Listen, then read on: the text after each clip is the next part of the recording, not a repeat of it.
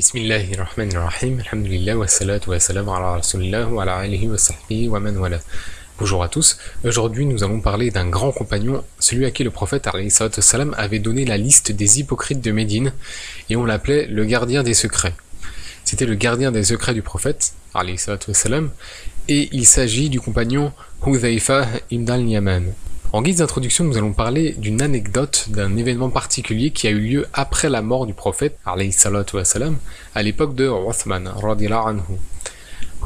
Était dans la ville de Koufa, donc qui se situe dans l'Irak d'aujourd'hui, et un homme est venu le voir. Il lui a dit Est-ce que tu faisais partie des compagnons du prophète? As-tu tenu compagnie au prophète Et il a répondu Oui. Alors l'homme a dit Comment toi et les autres vous vous comportiez par rapport à lui? Et il répondit nous faisions au mieux pour l'aider. Et cet homme, qui n'était pas un compagnon, reprit la parole et il dit Par Allah, si j'avais pu rencontrer le prophète, je ne lui aurais pas permis de marcher sur le sol et je l'aurais porté sur mon dos. En fait, ce qu'il voulait dire, c'est que lui, il aurait pu faire davantage par rapport au prophète, que ce que les compagnons ont fait. C'était donc une forme de critique qui était adressée à Hudhaifa. Alors Hudhaifa répondit calmement. Et il lui dit Ya Bunay, ô mon fiston. Je me rappelle d'un temps où nous étions avec le prophète salam à l'époque de Khandaq, c'est-à-dire à, l'époque de la bataille de la tranchée à Médine. Et il continue, et c'était tard la nuit. Nous avons fait la prière avec lui, et alors il s'est retourné et il a demandé Qui est partant pour aller chez l'ennemi, revenir et nous dire où en est la situation, et que je fasse une invocation pour lui afin qu'il soit mon compagnon au paradis? Donc ici, le prophète il a demandé à un des compagnons qui était parmi lui d'aller chez l'ennemi, et comme cela le prophète pourrait intercéder en sa faveur. Et alors là, qui s'est levé? Eh bien, pas un seul des compagnons ne s'est levé, et c'est ce que Hudhaifa explique. Donc le compagnon continue et il dit Alors nous avons prié encore une fois deux raka'at, donc deux unités de prière. Et le prophète posa de nouveau la question, et là personne ne se leva de nouveau. Et encore une fois, on fit deux raka'at, et ce fut la même chose. Mais pourquoi aucun compagnon ne s'est levé? Alors Hudhaifa explique à cause de la faim extrême, du grand froid et d'une peur terrible. Pas un seul des compagnons n'a répondu à l'appel du prophète. Et alors le prophète a dit Oh Hudhaifa Et là Hudhaifa raconte qu'il n'a pas pu ignorer cet appel car le prophète l'avait mentionné par son nom. Et Hudhaifa répondit Oui, ô messager d'Allah. Alors le prophète lui dit Vas-y. Précisons donc l'événement raconté par Hudhaifa ici. Il s'agit de la bataille de Khandak. On l'a dit tout à l'heure, c'est la bataille de la tranchée. On l'appelle aussi la bataille des coalisés, et cette bataille a eu lieu 5 ans après l'Égir en 627. D'ailleurs, la 33e sourate Al-Ahzab parle des coalisés, de cette bataille des coalisés. Donc il s'agissait de tribus polythéistes qui se sont liguées afin d'assiéger Médine et d'en terminer définitivement avec les musulmans qui étaient exilés là-bas. Le siège dura plus d'un mois et les deux camps étaient à court de nourriture à la fin. C'était une bataille qui était très tendue puisque les Médinois étaient environ 3000 et ils étaient cernés par 10 000 hommes. De plus, la tribu juive des Banu Qurayza a trahi son pacte qui les unissait aux musulmans, créant ainsi une brèche dans laquelle les ennemis pouvaient s'engouffrer. Et d'ailleurs, pendant cette bataille, un homme d'une tribu adverse, Noaim, a embrassé l'islam secrètement. Et il est allé voir le prophète, sallallahu alayhi wa pour lui demander comment il pouvait lui rendre service. Alors le prophète lui conseilla de retourner à sa tribu et de semer la mésentente entre les tribus adverses. Il partit donc, et plus tard, les musulmans n'avaient plus de nouvelles de Noaim car ils ne pouvaient pas revenir. Il fallait donc une personne pour aller s'informer de l'ennemi et voir si le plan avait fonctionné. La personne désignée fut donc, comme on l'a vu, Hudhaifa. Et le prophète salam, lui dit d'y aller, et de ne rien faire tant qu'il ne serait pas revenu parmi les musulmans. Hudhaifa devait simplement observer et écouter. Et Hudhaifa a réussi à passer dans la nuit noire au camp adverse, dans le froid, dans la pluie, et là il a entendu au milieu de la nuit un grand appel pour se réunir. Donc les ennemis avaient organisé au milieu de la nuit une assemblée, et Abu Sufyan, qui était encore un ennemi des musulmans, faisait partie des chefs. Il s'est levé et il a dit Avant toute chose, vérifiez que vous êtes bien de la tribu des Quraysh, et interrogez votre voisin afin de voir s'il n'y a pas un traître parmi nous. Et là, Hudhaifa, par réflexe immédiatement, il a attrapé l'homme à côté de lui, il l'a secoué et il lui a dit Qui es-tu? Et l'autre homme était très surpris, il a immédiatement donné son nom, et il n'a pas eu le réflexe de retourner la question à Hudayfa. En fait, c'est un point psychologique, il a reconnu l'autorité de la personne à côté de lui, et inconsciemment, il n'a pas osé lui retourner la question. Alors Abu Sufyan a repris la parole et il a dit Il semble que les Banu Qurayza nous ont abandonnés. Nous avons passé beaucoup de temps ici, nos bêtes sont fatiguées et le temps est mauvais, nos denrées s'épuisent et il n'y a aucune victoire en vue. Puisque les Banu Qurayza nous ont abandonnés, je vous suggère de les abandonner eux aussi et de retourner à la Mecque. Et devant Huzaifa, Abu Sufyan sauta sur son chameau pour repartir, et Hudhaifa précise qu'à ce moment-là, il avait le champ libre et il aurait pu décocher une flèche contre Abu Sufyan pour le tuer. Mais finalement, il a suivi les instructions du prophète et il n'a pas lancé de flèche. Et on sait que plus tard, Abu Sufyan lui-même deviendra musulman après la conquête de la Mecque. Suite à cela, Hudhaifa est retourné voir le prophète et il l'a trouvé en train de prier avec la couverture d'une de ses femmes sur le dos, car il faisait très froid. Alors le prophète vit Hudhaifa au loin et il lui fit signe de venir. Alors Hudhaifa vint à côté de lui pour prier et le prophète l'enveloppa de sa couverture qu'il partagea en l'étendant en partie sur le dos de son compagnon. Les deux finirent donc de prier et alors Hudhaifa lui raconta tout ce qu'il avait vu.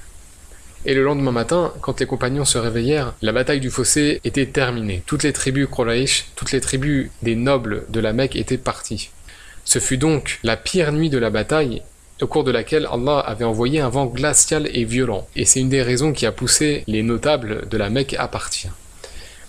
D'ailleurs, un verset de la sourate des coalisés parle de cet événement, et c'est le neuvième verset de la 33e sourate qui dit Ô vous qui croyez, rappelez-vous le bienfait d'Allah sur vous quand des troupes vous sont venues et que nous avons envoyé contre elles un vent et des troupes que vous n'avez pas vues. En conclusion, Hudhaifa ici fait comprendre qu'il est facile de dire à leur place j'aurais fait ceci ou cela, mais toujours est-il que nous n'étions pas présents lors de ce moment difficile, lors de cette bataille des coalisés, et que la situation était en réalité très compliquée. Il ne faut pas oublier qu'il faisait nuit, c'était une nuit noire où on ne voyait presque rien, et là, même si on était en Arabie, les nuits pouvaient être très froides. On sortait de l'hiver, et en plus de cela, il pleuvait, semble-t-il. Et bien évidemment, les musulmans étaient en danger de mort puisqu'ils étaient assiégés par l'ennemi, ils avaient très peu de nourriture et ils étaient en tension psychologique depuis plusieurs semaines. Et en fait, cet événement, cette anecdote nous montre que c'est facile de juger pour nous, nous qui n'avons jamais été sur le champ de bataille. Ou même, nous n'avons jamais vraiment ressenti la faim pour la plupart. Et à titre personnel, une fois lorsque j'étais en voyage en Autriche, j'étais à court d'argent. Je n'avais plus de carte bancaire et je ne pouvais plus rien m'acheter à manger pendant une très courte période. Eh bien, c'est un sentiment très étrange de ne pas pouvoir manger quand on a faim, tout en ne sachant pas quand on pourra manger. C'est différent du jeûne parce que quand on jeûne, on a une échéance, on sait qu'elle a tombé de la nuit, on pourra manger. Et là, vraiment, cette sensation de savoir que on ne sait pas quand on pourra vraiment satisfaire sa faim, c'est vraiment un sentiment étrange. Donc voilà pour l'événement en guise d'introduction sur Hudhaifa anhu. Il s'agit d'une anecdote fort intéressante qui permet de mieux cerner le rang de Hudhaifa et aussi un événement qui nous force à l'humilité et à la modestie. Comme on dit, la critique est facile et l'art est difficile. Nous devons vraiment nous mettre dans le contexte des compagnons et ne pas juger hâtivement certains de leurs faits ou certaines de leurs attitudes. Voilà, j'espère que cette introduction vous aura plu et bientôt, Inch'Allah, dans le prochain épisode, nous aborderons la vie du compagnon Hudhaifa anhu, qui était donc le gardien des secrets du prophète salam et qui nous a légué beaucoup d'informations très intéressantes. A bientôt, Inch'Allah. Assalamu alaikum wa rahmatullah.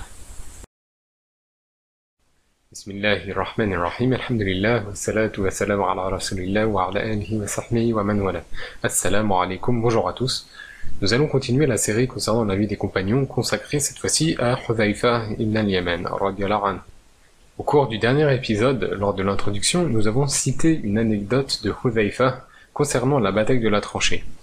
À présent, nous allons parler du père de Hudhaifa, al-Yaman, et de son engagement ainsi que du lien qui l'unissait avec son fils. Nous évoquerons aussi sa participation à la bataille de Uhud.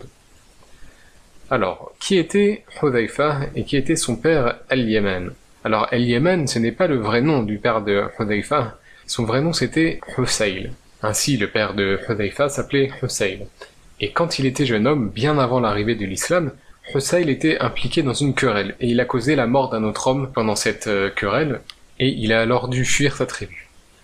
Et où les gens fuyaient à cette époque, ils partaient en fait à la Mecque, où ils pouvaient être en sécurité. Il a donc été mécois pendant quelque temps et il a alors épousé une femme des Haus. Les Haus, c'était une des deux tribus principales de Yasrib, la ville qui deviendra Médine après l'Égir en 622.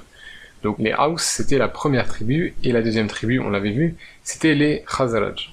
Husayl a établi une maison à Yasrib et il en avait une autre à la Mecque, et donc il faisait la navette entre les deux villes. D'ailleurs, pour ceux qui ne le sauraient pas, il y a environ 340 km à vol d'oiseau qui séparent la Mecque et Médine. Par route, c'est environ 437 km, soit 5 heures de trajet en voiture. On voit que c'est une distance qui est quand même substantielle. Donc Hussein, on l'a surnommé Al-Yaman, parce que la tribu Haus de Médine est originaire du Yémen. Et sa tribu a dit, dès qu'il a été adopté par les Haus, tu es le Yéménite, tu es Al-Yaman. Voilà pourquoi on l'a appelé comme cela, même s'il n'était pas yéménite en tant que tel. Al-Yémen a embrassé l'islam avant l'égir du prophète donc avant 622, et il a aussi participé au traité de Aqaba, c'est-à-dire le traité d'allégeance au prophète. Toutefois, il semblerait qu'il n'était pas établi à la Mecque pendant les années de persécution des musulmans, car Al-Yaman n'est pas mentionné dans les récits des compagnons de la Mecque avant l'émigration. Et la première fois où Al-Yaman est évoqué, c'est après la bataille de Badr, donc après l'égir du prophète sallallahu alayhi wa sallam. Un récit particulier a été relaté. En fait, les Quraysh, les nobles de la Mecque, avaient capturé Al-Yaman ainsi que son fils Hudhayfa, alors qu'ils étaient en partance pour Médine. Les Quraysh les ont arrêtés et leur ont demandé Où est-ce que vous allez? Alors Al-Yaman a répondu Je vais chez moi à Yasrib. Et ils ont répliqué Est-ce que tu vas rejoindre Mohammed? En fait, les Quraysh voulaient savoir s'il était devenu un partisan du prophète, donc voulaient savoir s'il était devenu musulman. Et là, Al-Yaman a répondu Je rentre chez moi, pourquoi vous m'empêchez d'y aller? Alors ils répondirent On te laissera partir si tu ne rejoins pas le camp de Mohammed. Et Al-Yaman a donc dû leur donner la promesse qu'il ne participerait à aucun combat contre eux aux côtés de Mohammed. Donc ça, c'était la condition posée par les Mécois pour laisser Al-Yaman et son fils Hudhaifa partir à Médine. Lorsque les deux, le père et le fils, sont arrivés à Médine, c'était le moment où on appelait les gens à s'armer pour participer à l'expédition contre la caravane d'Abu Sufyan. Donc c'est ce qui allait devenir la bataille de Badr. Alors Al-Yaman demanda au messager d'Allah, Ô messager d'Allah, Abu Jahl nous a capturés et il a exigé de nous une condition, celle de ne pas nous battre à tes côtés. Qu'est-ce que je dois faire? Alors le prophète lui répondit tu dois respecter ton engagement, et nous autres, nous aurons l'aide d'Allah par d'autres moyens. Ici, c'est vraiment un moment important. C'est une histoire qui a son intérêt, et elle touche au sujet de la loyauté. On voit que Al-Yaman et Hudhaifa se sont engagés, et bien qu'ils n'aient aucune contrainte, ils doivent respecter leurs paroles. C'est une question d'honneur et d'intégrité. Ainsi, tant que Al-Yaman et son fils n'ont pas à se battre contre les musulmans, ils doivent tenir leur engagement de non-agression. On comprend donc ici qu'un bon musulman, c'est quelqu'un qui tient ses promesses. Même avec un non-musulman, il faut être un homme d'honneur sans renier ses principes, et il faut respecter le contrat qu'on a passé avec lui. Autre point, certains livres d'histoire, et il ne s'agit pas ici d'un livre de hadith, mentionnent qu'un jour, Hudhaifa a posé une question au prophète salam et lui a demandé Est-ce que je fais partie des Ansar ou des Muhajirun En fait, il voulait savoir est-ce qu'il faisait partie des auxiliaires de Médine? Ou bien des émigrés de la Mecque, car chacune des deux catégories faisait l'objet d'une bénédiction particulière. Et en fait, Hudhaifa avait un peu des deux attributs, car il est né à la Mecque, mais sa mère est de Yasrib, donc l'ancien nom de Médine, et il avait l'habitude de faire des allers-retours avec son père de la Mecque à Médine. Il a grandi à Médine, mais il a également émigré à la Mecque. Donc il voulait savoir où il en était. Et apparemment, le prophète lui aurait répondu Tu fais partie des Ansar et des Muhajirun. Ainsi, Hudhaifa avait, semble-t-il, cet honneur d'avoir les bénédictions des deux catégories. Nous allons parler d'un autre événement qui s'est produit plus tard et c'est un événement particulièrement tragique. Il s'agit de la mort de Al-Yaman, le père de Hudhaifa, pendant la bataille de Uhud en 624. Comme vous le savez sans doute, la bataille de Uhud a été particulièrement difficile pour les musulmans car au départ ils ont eu l'ascendant. Puis les archers musulmans sont descendus pour prendre du butin et là, les musulmans ont été victimes d'une contre-attaque des polythéistes menée par Khalid ibn al-Walid. Ils ont pu se replier mais ont essuyé des pertes importantes puisque 70 musulmans sont morts contre 45 polythéistes. Au moment de la bataille de Uhud, Al-Yaman était un vieil homme. Il était âgé d'environ 80 ans et il n'était pas allé au combat. Il est resté à la ville avec les femmes, les enfants et les incapables. Donc il était excusé en raison de son âge. Il y avait un autre vieil homme parmi les Ansar, les gens originaires de Médine, il s'agissait de Thabit ibn Waqsh, et lui il était également resté dans la ville. Al-Yaman regrettait de n'être pas parti avec les soldats, et il dit alors à Thabit ibn Waqsh, pourquoi est-ce qu'on est encore là à être assis? Qu'est-ce qu'on attend? On va bientôt mourir de toute façon. On pourrait prendre nos épées, mettre nos armures et partir combattre avec nos maigres moyens. Peut-être qu'Allah nous bénira en nous faisant martyrs. Alors les deux hommes âgés décidèrent de se préparer pour aller rejoindre l'armée des musulmans à Uhud, qui se trouvait à environ 8 km de Médine. Et ici, on peut se poser une question légitime. Comment se fait-il que Hudhaifa et son père Al-Yaman partent au combat malgré leur engagement de ne pas se battre contre les Mécois? La réponse, en fait, c'est que ils ont considéré que la bataille de Uhud c'était une bataille défensive, alors que celle de Badr était offensive. Et ils ont en effet promis de ne pas attaquer les Quraysh, mais ils n'ont pas promis de ne pas se défendre. Donc c'est une nuance subtile, mais ici ils se considéraient dans leur bon droit, ils ont considéré qu'ils avaient le droit de se défendre lors de la bataille de Uhud. Quoi qu'il en soit, lorsque Ali Yemen et Thabit se sont rapprochés de la zone de combat, la bataille de Uhud avait déjà commencé. Et au milieu de la bataille, les deux hommes ont décidé de se joindre au combat, mais malheureusement c'était au mauvais moment. Alors ils se centraient sur le champ de bataille, et en toute vraisemblance, Ali Yemen est venu du mauvais côté, car les musulmans ne l'ont pas reconnu et l'imam Zahabi précise qu'il portait une armure qui lui couvrait le visage. Donc les musulmans, lorsqu'ils l'ont vu venir, ont commencé à attaquer Al-Yaman, tandis que Thabit, lui, a été tué par les Quraysh, donc par les ennemis. Al-Yaman aurait tenté de se défendre, mais il était très âgé. Donc les musulmans se sont attaqués durement à Al-Yaman, et Hudhaifa avait vu au loin son père. Et il l'a reconnu, il a commencé à crier « C'est mon père, c'est mon père, arrêtez !»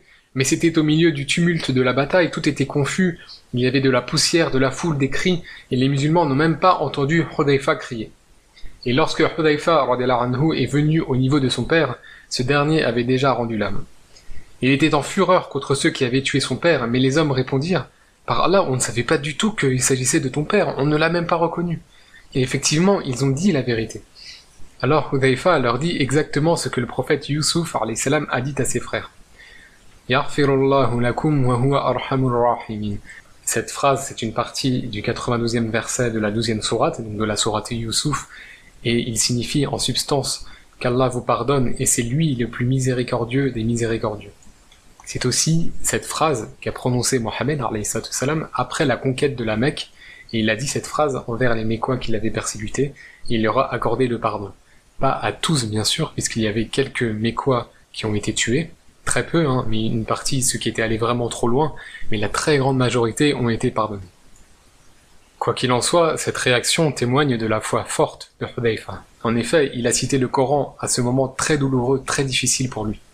Et une fois la bataille terminée, le prophète salam, a demandé à ce que le trésor des musulmans paye à Hudayfa le prix du sang, donc la Deya, pour cette mort accidentelle et la compensation pour, un, pour une mort accidentelle équivalait à 100 chameaux, ce qui représentait une fortune.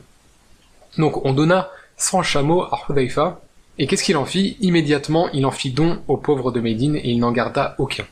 Et le prophète salam, eut un immense respect envers Hudayfa suite à ce beau geste, car non seulement Hudayfa a pardonné aux musulmans et il n'avait aucune rancœur envers ceux qui ont tué son père, puisqu'il s'agissait d'une erreur, mais même si c'était une erreur, c'est difficile de pardonner à ceux qui ont tué son propre père. Et en plus de ça, Hudayfa a fait don de cette fortune qui lui revenait aux pauvres de la ville. Et il disait, mon père voulait être martyr, et il a atteint ce but, donc je suis heureux pour lui. Inch'Allah, on voit vraiment que c'est un compagnon plein de sagesse, plein de résilience, qui a su encaisser cette épreuve de la part d'Allah, et euh, qu'Allah le récompense en bien pour cela. Dans le prochain épisode, on s'intéressera davantage à la vie du compagnon Hudayfa, anhu. En attendant, j'espère que cet épisode vous aura appris de nouvelles choses. Et euh, n'hésitez pas à vous abonner et à partager la vidéo et aussi à la liker car ça m'encourage à continuer. Et je vous retrouve pour un prochain épisode, Inch'Allah. Assalamu alaikum wa rahmatullah. Bismillahirrahmanirrahim. Alhamdulillah wa salatu wa salam ala rasulillah wa ala wa sahbihi. Assalamu alaikum, bonjour à tous.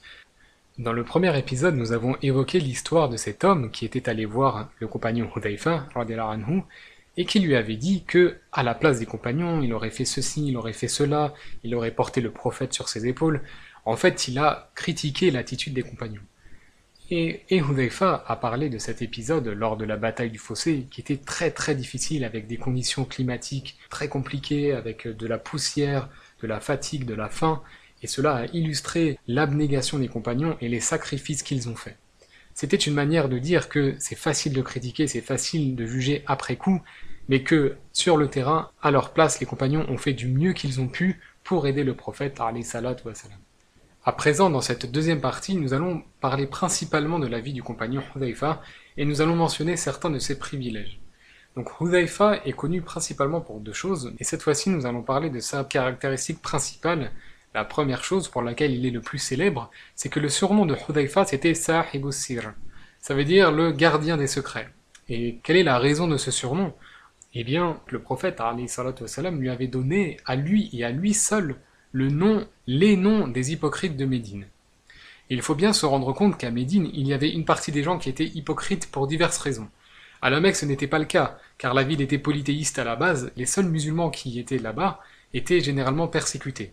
Mais une fois que le prophète s'est installé à Yasrib avec les autres compagnons et que la ville est devenue Médine, certains ont prétendu embrasser l'islam tout en n'ayant pas la foi dans leur cœur. Donc cela pour diverses raisons, pour être intégré, pour avoir des fonctions. Les raisons de l'hypocrisie étaient assez variées. En tous les cas, pourquoi Hudhaifa a-t-il été choisi comme le gardien des secrets et comme ayant la liste des hypocrites? C'est difficile à dire en définitive et seul Allah sait la raison. Mais chacun des compagnons a été béni par un attribut que les autres n'avaient pas, et chaque compagnon était unique. Le privilège de Hudhaifa, c'est qu'il avait des secrets et il devait les conserver. Et ces secrets en particulier concernaient les hypocrites.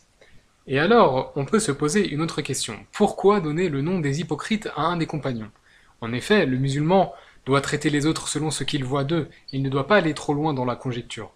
En fait, le musulman doit s'en tenir à ce qu'il voit sans chercher la petite bête ou le petit défaut chez son frère ou sa sœur en islam.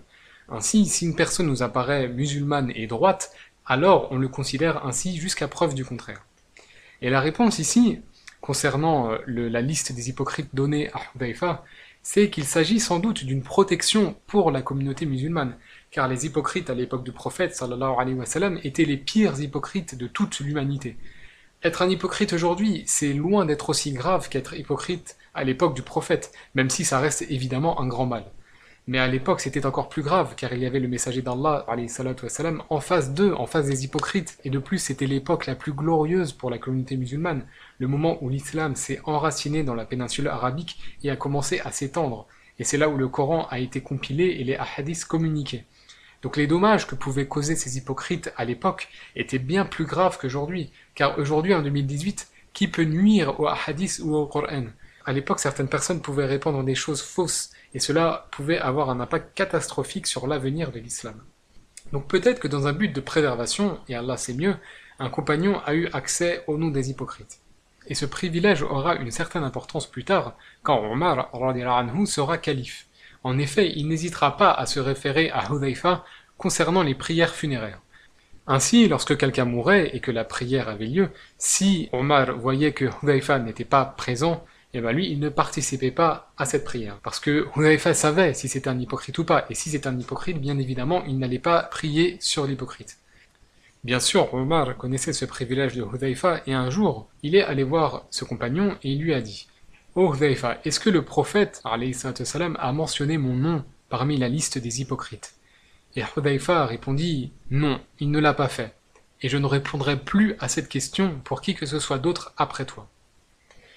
Et d'ailleurs, cette question, certains l'ont considérée comme étant problématique. Pourquoi est-ce problématique que Omar pose cette question concernant son éventuelle hypocrisie?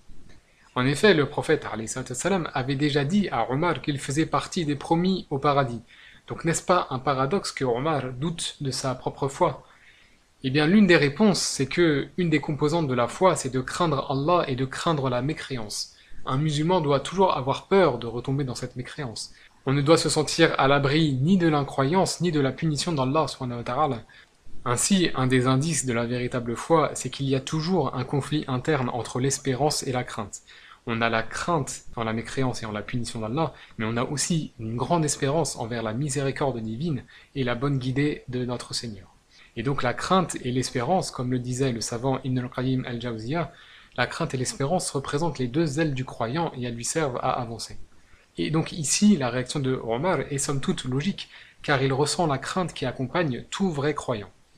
Une autre réponse qui n'est pas en contradiction avec ce que nous venons de dire, c'est que Omar anhu, a pu craindre que son état ait changé depuis le moment où le prophète lui a annoncé le paradis et les nombreuses années qui se sont écoulées depuis jusqu'à sa prise de fonction en tant que calife. Ces deux interprétations sont valides. Par ailleurs, à propos de Hudayfa, on peut se poser une autre question. Euh, comment a-t-il pu répondre à Omar alors que le prophète lui a dit de conserver le secret de la liste des hypocrites? Eh bien en fait, la réponse à cette question, c'est que la négation n'est pas l'affirmation. Ici, Hudayfa n'a pas divulgué un secret, il a seulement nié la présence de Omar sur la liste. Il a répondu à cette question. C'est une grande différence, car Hudayfa n'a pas dévoilé la liste des hypocrites. Il a simplement répondu à cette question de Omar afin qu'il sache s'il était dans la liste ou pas. De plus, juste après cette question de Omar, il a tout de suite coupé court à toute autre interrogation sur ce sujet, il n'a pas voulu que tous les autres viennent demander si leur nom était présent ou pas sur la liste. C'est pour ça qu'il a dit qu'il ne répondrait plus à aucune question de ce genre. Et il pensait sans doute qu'il y avait un bienfait à ce que Omar sache qu'il ne fasse pas partie de la liste des hypocrites, étant donné que Omar était devenu Amir al-Mu'minin, en effet, c'était le commandeur des croyants, et cette information de Hudayfa était de nature à lui donner la confiance nécessaire pour sa prise de fonction. Autre point, il est mentionné que Omar a demandé à Hudayfa Y a-t-il des hypocrites parmi ceux que j'ai nommés à des postes étatiques, par exemple des gouverneurs, des généraux, etc. Et Hudayfa lui a alors répondu Oui. Omar a alors interrogé Qui c'est? Et Hudayfa a dit Je ne peux pas le dire. Alors, après quelques semaines, Omar a renvoyé un homme envers lequel il avait quelques suspicions. Et il est retourné voir Hudayfa pour lui poser la même question, à savoir s'il y avait des hypocrites parmi ceux nommés au poste étatique. Et Hudayfa, cette fois-ci, lui a répondu non. Ainsi, Hudayfa a confirmé l'impression de Omar, et peut-être que c'est pour cette raison qu'Allah a décidé par sa grande sagesse que Hudayfa se soit vu confier la liste des hypocrites. En effet, si cet homme hypocrite n'avait pas été congédié par Omar dans les premiers temps de l'islam, qui sait, peut-être qu'il aurait causé un grand dommage à la communauté musulmane. Passons maintenant à un autre sujet et nous allons aborder le côté militaire. Il semblerait que Hudhaifa a participé à toutes les batailles aux côtés du prophète et il a aussi combattu après la mort du messager d'Allah, notamment pour la conquête de la Syrie et d'une partie de la Perse. Hudhaifa a d'ailleurs joué un rôle central dans la guerre contre l'empire sassanide de Perse, dont la religion d'État était le zoroastrisme. Rappelons que cet empire était très puissant. Il faisait 6 600 000 km en 621, donc un peu avant les conquêtes musulmanes, et on peut comparer cette superficie avec celle de l'Union Européenne qui ne fait que, entre guillemets, 4 500 000 km. Donc on voit que l'empire sassanide de Perse avait 2 millions de km de plus que l'Union Européenne. Il faut bien noter que l'empire de Perse était l'empire le plus puissant de l'époque aux côtés de l'empire romain. L'empire perse avait été fondé en 224 et le roi Khosrow, le roi de Perse, était particulièrement fort. D'ailleurs, des récits nous montrent que le prophète salam, au premier temps de l'islam, a envoyé des lettres aux dirigeants de la région, et notamment parmi elles une lettre pour le roi Khosrow, donc lui invitant à se soumettre au Dieu unique et à embrasser l'islam. Et que s'est-il passé? Ce roi a pris la lettre, l'a lue et l'a déchirée. Et donc le prophète Mohammed, lorsqu'il a reçu cette nouvelle, a dit Allah déchirera son royaume comme lui a déchiré cette lettre. Et que s'est-il passé par la suite? Eh bien, en 628, Khosrow a été assassiné et ses descendants se sont entretués pour avoir le pouvoir. À tel point que de 628 à 632, on comptait une dizaine de rois pour le royaume de Perse. Ceci a provoqué une grande fragilité de cet empire sassanide autrefois si puissant, et cela a grandement facilité les conquêtes musulmanes et l'entrée de Hudayfa et son armée au sein de l'empire perse. Pour être plus précis, quelles ont été les circonstances de l'entrée de Hudayfa dans le territoire perse? En fait, un compagnon nommé Noaim avait été envoyé par le calife Omar contre cet empire. Et alors un jour il a envoyé une lettre au calife pour avoir des renforts contre les Perses, étant donné que la situation était critique. Alors, Omar a choisi Hudayfa comme dirigeant de cette expédition en vue de renforcer les forces musulmanes en présence. Et Omar a communiqué un message à Noaim, et ce message disait Chaque groupe s'occupe de son propre contingent, et toi, Noaim, tu seras à la tête de tous les groupes. Et dans le cas où Noaim était tué, là ce serait Hudhaifa qui devrait prendre sa place. Et c'est exactement ce qu'il s'est passé. Donc pendant un certain temps, Hudhaifa ibn al-Yemen a pris la direction de toute l'armée. Et quand Khalid ibn Walid combattait les Romains au côté ouest, Hudhaifa combattait les Perses au côté est. Ainsi, Hudhaifa a ouvert le chemin à l'expansion de l'islam dans le golfe Persique, et il a permis la conquête de villes importantes faisant partie de l'Iran et de l'Irak d'aujourd'hui. On a par exemple la ville clé de Hamadan qu'on trouve en Iran, ou aussi la ville de Rai, qui est une ville de la province de Tehran, c'est-à-dire Téhéran, la capitale iranienne. Donc c'est une ville située à environ 10 km de Téhéran. Une autre conquête majeure de l'époque fut la conquête de Al-Madain. C'est une ville qui se situe en Irak proche de l'ancienne capitale de l'empire qui s'appelait Ctesiphon. La ville d'Al-Madain fut donc capturée par les musulmans et Omar envoya une lettre à l'armée pour leur demander de s'établir dans un endroit extérieur à cette ville conquise. Petit aparté ici, il faut savoir que la politique de Omar ibn al-Khattab, c'était que les musulmans ne devaient pas vivre à l'intérieur des villes conquises. Ils devaient vivre et s'installer à l'extérieur à quelques heures de déplacement. C'était la philosophie au point de vue de Omar et elle se basait sur plusieurs raisons. En fait, Omar d'abord ne voulait pas que les musulmans s'établissent trop longuement, pour éviter qu'ils ne commencent à avoir un train de vie confortable, à cultiver des champs, car tout cela risquait de les éloigner du combat et des conquêtes. De plus, Omar ne souhaitait pas que les locaux ressentent de l'amertume envers le conquérant, il ne voulait pas que le peuple soit perturbé dans ses habitudes, sinon cela aurait pu provoquer un ressentiment chez eux et une certaine animosité en voyant ses envahisseurs s'installer chez eux et importer leurs coutumes. Bien entendu, cela ne s'applique pas aux religieux et il était nécessaire de répandre l'adoration monothéiste consacrée à Allah subhanahu wa ta'ala. Dans cette perspective, Hudhaifa fut chargé de choisir l'emplacement d'une nouvelle ville pour les musulmans. Après quelques recherches, il trouva un endroit avec de la verdure et suffisamment d'eau, et il décida de s'y installer avec son armée. C'est ainsi qu'il établit la ville de Koufa, qui allait devenir une ville centrale dans l'empire musulman naissant. Et pendant un certain temps, elle est même devenue la capitale pour la communauté musulmane, lorsque Ali ibn Abu Talib anhu, était au pouvoir. Omar décida aussi de nommer Hudhaifa comme gouverneur d'Al-Madain, et il s'agissait d'une agglomération de petites villes. Les livres d'histoire mentionnent que Hudhaifa avait un âne, et qu'il se déplaçait sur son dos. Les gens de Perse, en fait, euh, Koufa est aujourd'hui en Irak, mais à l'époque c'était situé en Perse, donc les gens de Perse attendaient de voir leur nouveau dirigeant. Et ils ont été vraiment très surpris lorsqu'ils l'ont vu. Hudhaifa était un homme vêtu modestement, juché sur le dos d'un âne, et il avait même les jambes allongées car il était assez grand. De plus, Hudhaifa mangeait du pain sec avec un petit peu de sel dessus. Et il donna ainsi l'impression d'un homme de condition très simple, loin du faste habituel des hommes d'État. Hudhaifa arriva donc auprès des citoyens et il leur lut la lettre de Omar. Cette lettre donnait certaines instructions et imposait à la population qu'ils obéissent à leur nouveau dirigeant, Hudhaifa ibn al-Yaman, et qu'ils lui donnent ce qu'ils voudraient. Les gens pensèrent alors qu'ils devraient donner une partie de leurs impôts à comme le font normalement les gouverneurs habituels. Ils sont donc allés voir Hudhaifa et lui ont dit Combien souhaitez-vous qu'on vous donne? Alors ce dernier répondit Tout ce que je veux de vous, c'est suffisamment de nourriture pour que je puisse manger, ainsi que de l'herbe sèche pour mon âne.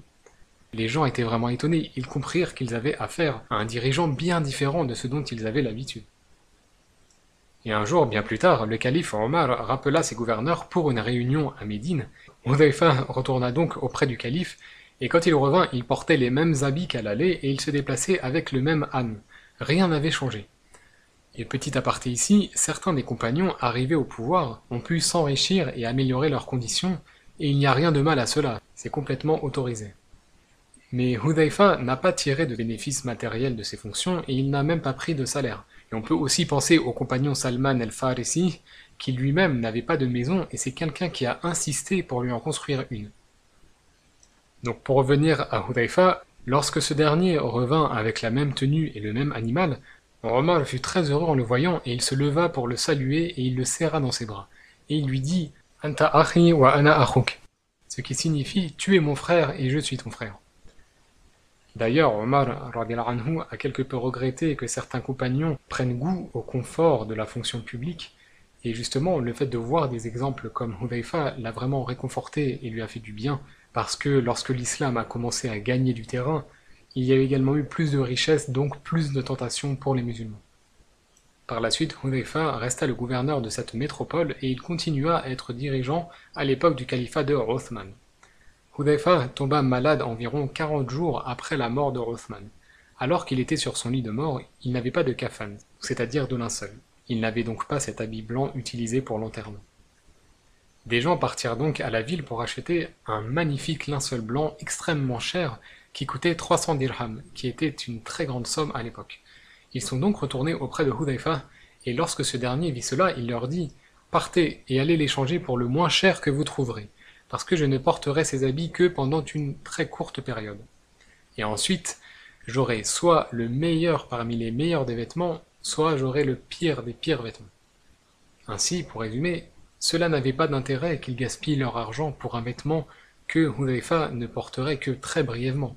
En effet, ce que voulait dire Hudayfa, c'est que ce vêtement mortuaire, on le gardera au final peu de temps, parce que après, il y aura le jour du jugement, le jour de la résurrection, et là, on sera tous jugés. Et alors, une partie des gens aura les plus beaux habits du paradis, et l'autre aura les pires habits euh, de l'enfer à base de goudron, de feu, et qu'Allah nous en préserve. Donc vraiment, c'est ce qu'il voulait dire par ces paroles-là. Il voulait donc juste deux morceaux de tissu blanc à un prix modeste. Et rappelons à ce propos que la sunna, la tradition en islam, veut que le mort porte un habit blanc. Une autre fois, sur son lit de mort, Hudayfa se mit à pleurer. Les gens se mirent donc à le consoler, et il leur dit Je ne pleure pas parce que j'ai peur de la mort, au contraire, je l'accueille. Mais je pleure parce que je ne sais pas si mon Seigneur est content de moi ou pas.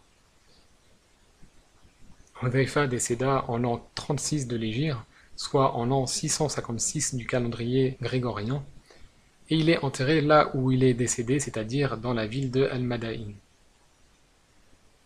D'ailleurs, à ce propos, en 1933, le Frat, donc l'un des principaux fleuves d'Irak, était en train de s'étendre en direction de la tombe de Hudayfa et elle allait être submergée. Alors, le roi d'Irak de l'époque, Razi ibn Faisal ibn Hussein, donc ce dernier c'était le dernier shérif de la Mecque, Razi, le roi d'Irak, a décidé par décret royal de déplacer la tombe de Hudayfa, et notons que le roi d'Irak, donc euh, Razi, était un shérif, c'est-à-dire un descendant du prophète Ali. Les personnes ont donc ouvert la tombe pour déplacer le corps et l'ont enterré à un autre endroit, et on a d'ailleurs des images de cette procession qui a eu lieu en 1933, car on avait déjà la photographie. On ne peut pas voir le compagnon en photo, mais on peut voir son linceul blanc. Le convoi a donc transporté le corps à côté de celui de Salman el-Farisi, qui était l'autre dirigeant de Madain. Donc ces deux grands compagnons sont enterrés côte à côte. Ainsi, comme nous l'avons vu, Huzaifa a vraiment marqué l'histoire des débuts de l'islam en Arabie, et il s'est illustré particulièrement lors de la conquête de l'Empire perse. C'est donc le gardien des secrets, mais Hudayfa est également connu pour autre chose et nous le verrons au prochain épisode. En attendant, j'espère que vous aurez appris quelques détails supplémentaires sur ce grand compagnon. Et si cette émission vous a plu, n'hésitez pas à la liker et à partager, et aussi à mettre des commentaires qui font toujours plaisir. A bientôt, Inch'Allah. Assalamu alaikum wa rahmatullahi wa barakatuh.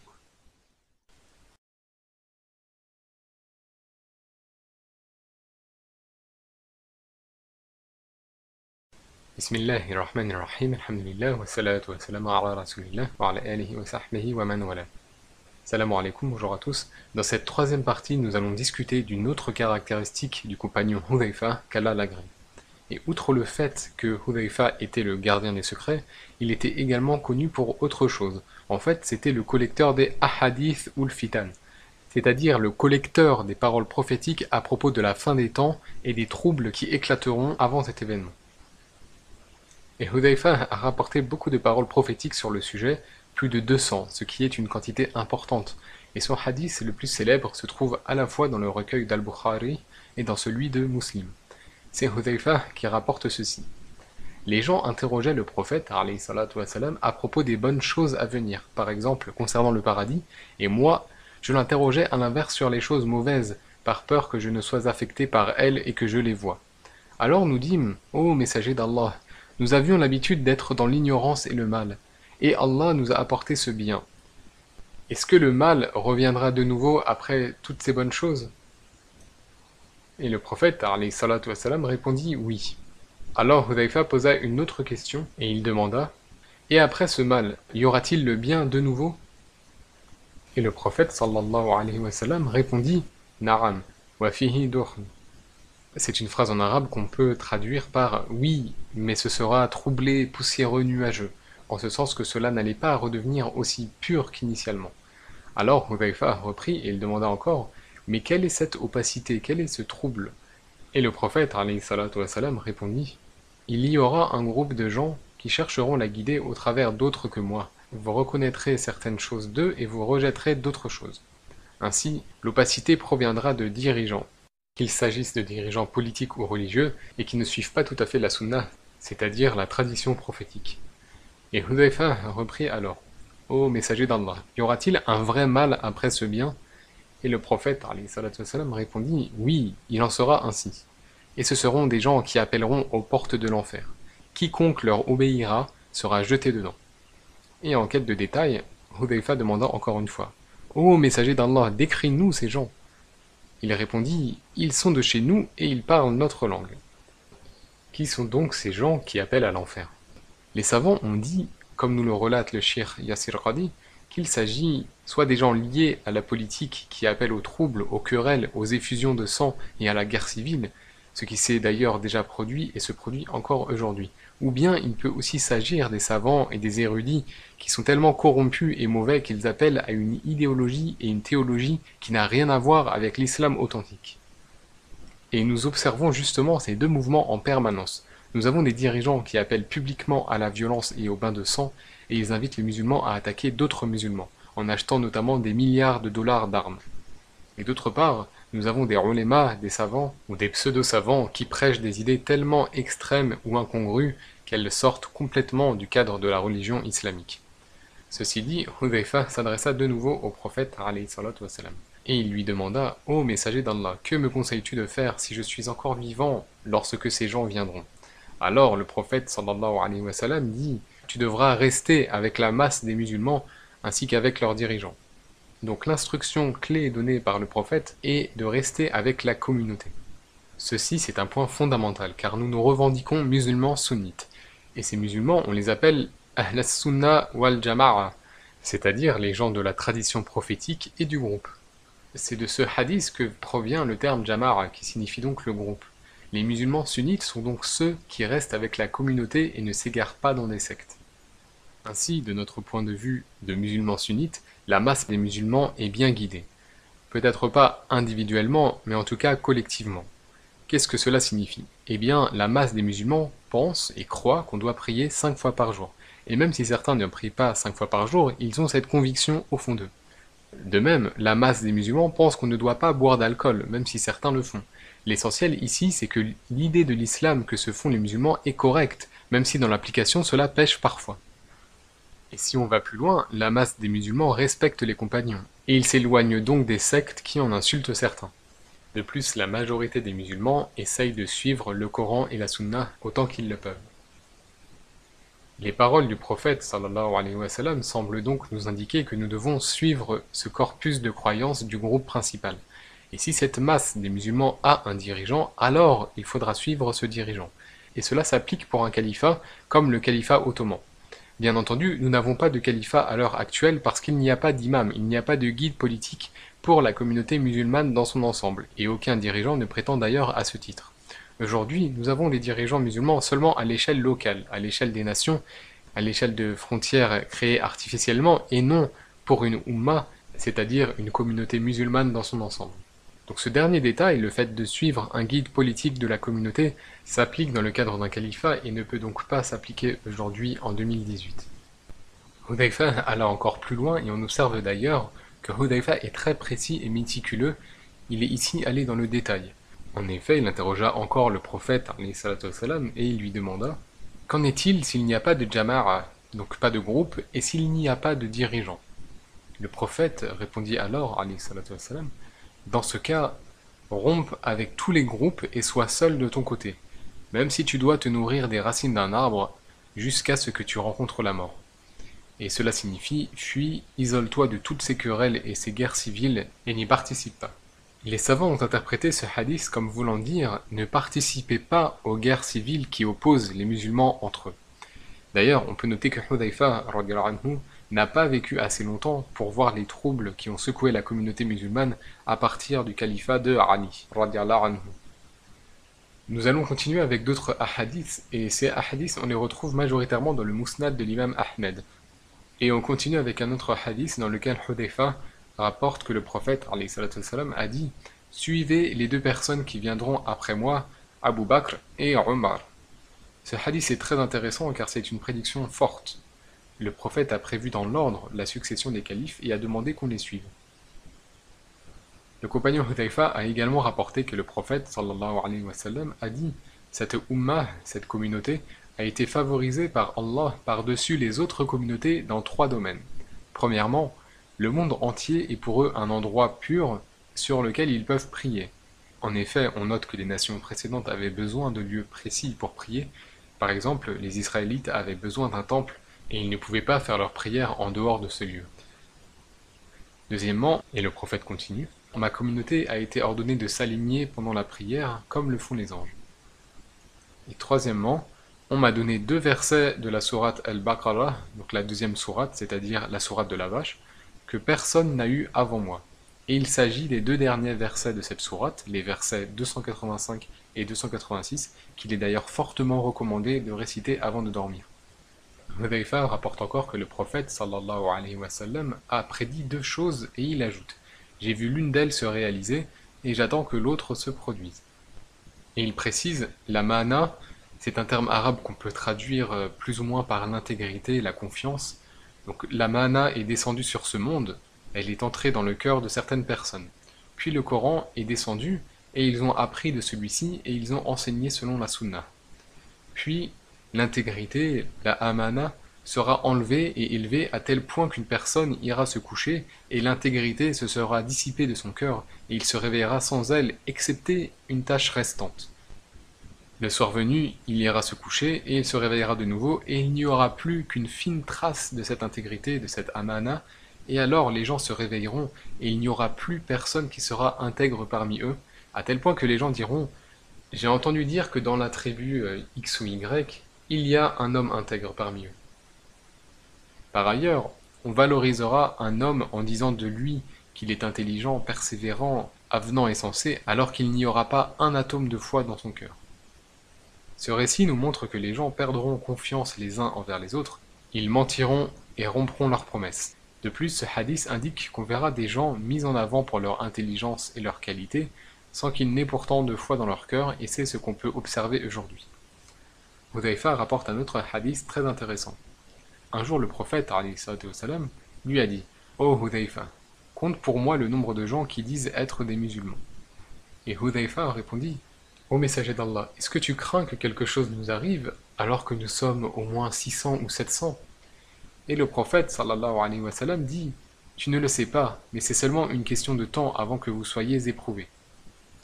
Et Hudayfa confirme Nous avons été éprouvés à tel point que certains d'entre nous ne pouvaient pas prier si ce n'est en cachette. D'après un autre récit, le nombre de musulmans s'élevait à environ 1500. Et ce n'est pas contradictoire avec ce que nous venons de voir, puisque 600 à 700 désignaient le nombre d'hommes, et le reste il s'agissait de femmes et d'enfants vraisemblablement. Dans la suite du hadith, le prophète dit à Hudayfa Il y aura des dirigeants après moi qui mentiront et seront injustes. Et quiconque croit en leurs fausses promesses et les aide dans leurs injustices n'a rien à faire avec moi et je n'ai rien à faire avec lui, et il ne boira pas de mon haoud donc de mon bassin.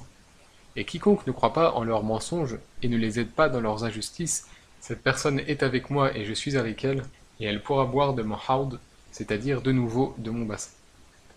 Le prophète a donc enjoint à Hudayfa de ne pas aider les dirigeants injustes. Et nous cherchons refuge auprès d'Allah contre les érudits et les autres gens qui aident les dirigeants tyranniques et injustes envers leur propre peuple. Ce hadith est très explicite il ne faut surtout pas apporter d'aide aux injustes dans leurs méfaits. Autre hadith, Hudayfa rapporte Le prophète s'est levé et il nous a raconté tout ce qui se produirait avant le jour du jugement. Certains ont retenu les informations et d'autres les ont oubliées. Et parfois je vois quelque chose qui se produit et c'est une chose que j'avais oubliée. Mais en la revoyant, je me rappelle que le prophète en avait parlé, comme lorsque l'on revoit une personne oubliée après un long moment. Donc certaines informations au sujet de l'heure revenait à Hudayfa quand il observait les événements qui se produisaient. Hudayfa rapporte aussi que le prophète a dit Je sais avec quelle ruse le Dajjal, donc l'Antéchrist, viendra. Il aura deux rivières. L'une d'entre elles semblera être de l'eau pure et l'autre sera comme un feu ardent. Donc quiconque de ma communauté le rencontre, qu'il aille dans ce qui apparaît être le feu, car c'est en réalité l'eau. Qu'il ferme ses yeux et boive de cette eau, car c'est de l'eau fraîche. Le prophète, wassalam, dit donc, si vous voyez le Dajjal, et qu'Allah nous en préserve, ne vous faites pas avoir et ne sautez pas dans ce qui apparaît être de l'eau, mais au contraire sautez dans ce qui apparaît être le feu, car en réalité il cache l'eau fraîche. Et le prophète wassalam, a aussi rajouté Un œil du Dajjal est détruit et il a une paupière mutilée, et entre ses deux yeux est écrit Kafir, c'est-à-dire mécréant, et même celui qui ne sait pas lire sera quand même capable de lire Kafir. Et dans un autre hadith, Hudayfa dit J'étais assis dans une assemblée avec Omar ibn al-Khattab, et Omar dit aux autres compagnons Qui parmi vous se souvient de ce que le prophète disait à propos des fitanes, à propos des troubles? Alors certains répondirent Moi. Et Omar dit Peut-être que vous voulez parler des troubles que l'homme vit par rapport à sa famille ou à l'argent.